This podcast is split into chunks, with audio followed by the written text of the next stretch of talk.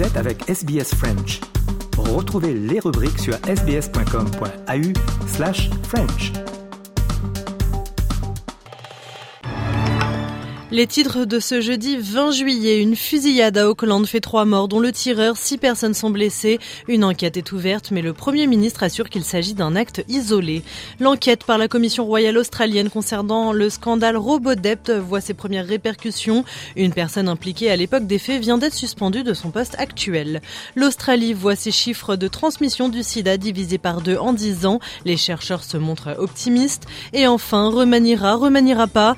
Dernières heures de suspense en France où l'on attend la nomination du nouveau gouvernement d'Elisabeth Borne.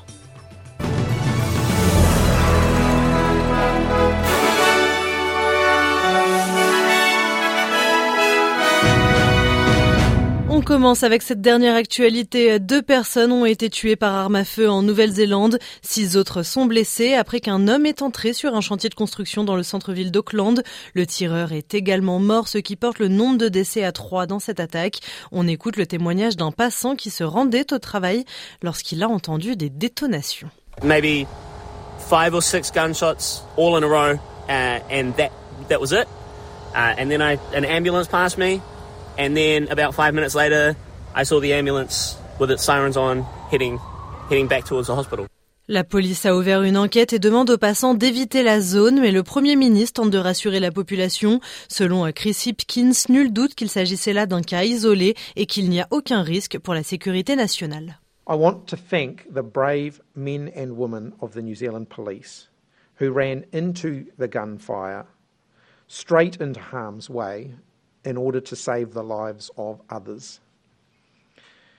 These kind of situations move fast, and the actions of those who risk their lives to save others are nothing short of heroic. Une attaque qui se produit en Nouvelle-Zélande, donc au jour du coup d'envoi de la Coupe du Monde de football féminin. La compétition va se maintenir normalement dans les mêmes conditions. Toutes les joueuses et membres du staff vont bien et sont saufs. C'est une déclaration faite par le ministre des Sports, Grant Robertson. The tournament will go on and tonight's game will be played. Uh, the FIFA organisers, uh, sorry, the police are already, up until this point, have been embedded within the FIFA organisational structure as just part of the, the normal organisation of the tournament. So there is very close cooperation there. Uh, there are a number of teams, as you'll be aware, who were staying in the immediate area. Uh, they are all safe and sound. Coup d'envoi de la compétition ce soir 17h heure de Melbourne. Ce sera un match Nouvelle-Zélande contre Norvège. Les premières retombées de l'enquête autour du scandale Robodept, l'ancienne secrétaire du département des services sociaux, Catherine Campbell, a été suspendue de son poste actuel à la suite des conclusions rendues par la Commission royale.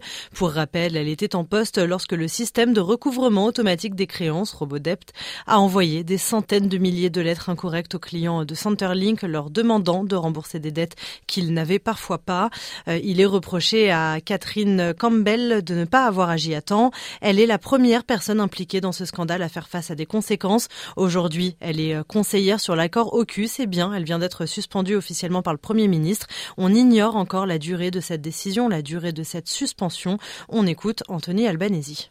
Well, I'm not going to comment on uh, individual uh, individual cases in detail about the future because there are uh, processes in place, uh, but I, I, certainly have been advised that that is the case. It's appropriate that there be a response to that. En bref, le taux de chômage légèrement en baisse en Australie, 3,5% contre 3,6% auparavant. Environ 33 000 personnes supplémentaires travaillent sur le mois dernier. Et si l'Australie avait le potentiel d'être l'une des premières nations à éliminer la transmission du sida? Avec des si, on pourrait bien sûr mettre Paris en bouteille et avoir beaucoup d'espoir, mais c'est en tout cas ce que suggèrent les données de l'Institut Kirby de l'Université du New South Wales.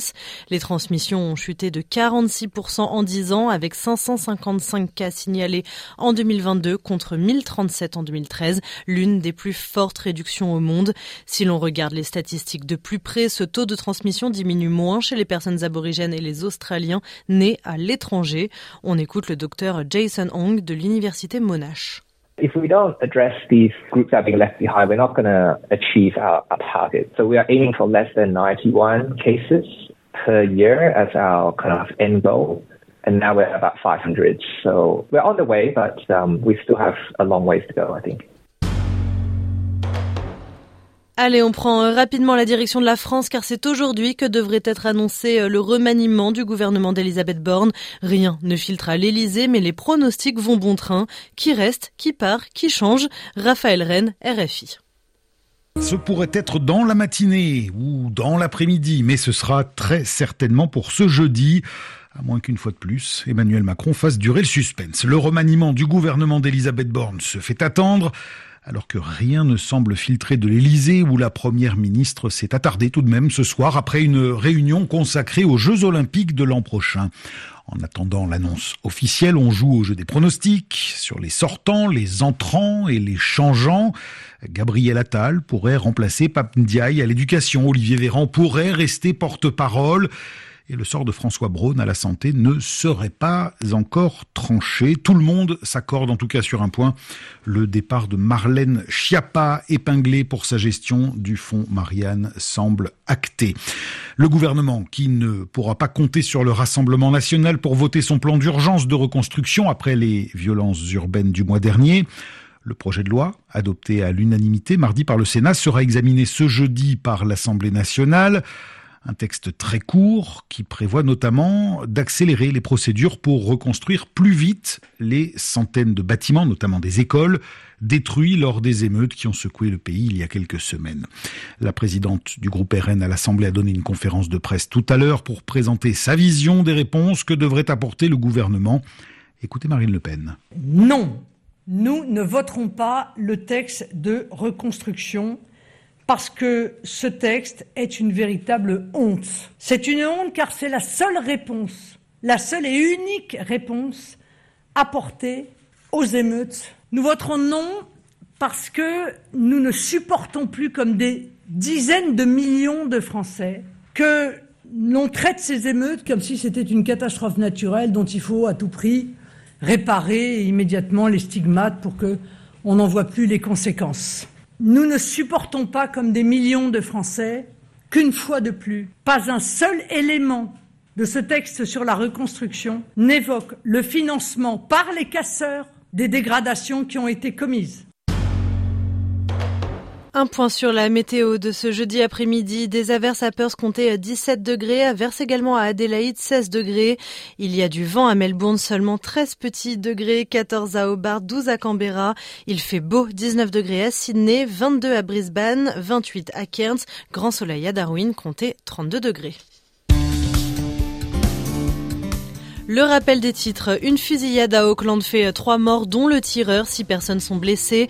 Première suspension dans l'enquête concernant le scandale Robodept. L'Australie voit ses chiffres de transmission du sida divisés par deux en dix ans. Et enfin, le remaniement gouvernemental devrait être annoncé en France aujourd'hui.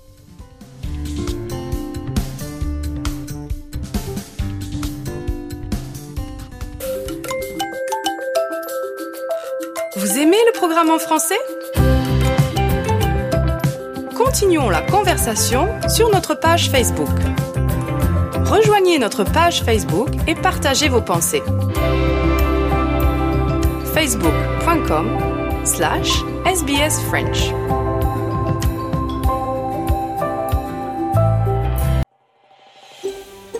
Vous voulez entendre d'autres rubriques comme celle-ci? Écoutez-les sur Apple Podcasts, Google Podcasts, Spotify ou n'importe où où vous obtenez vos podcasts.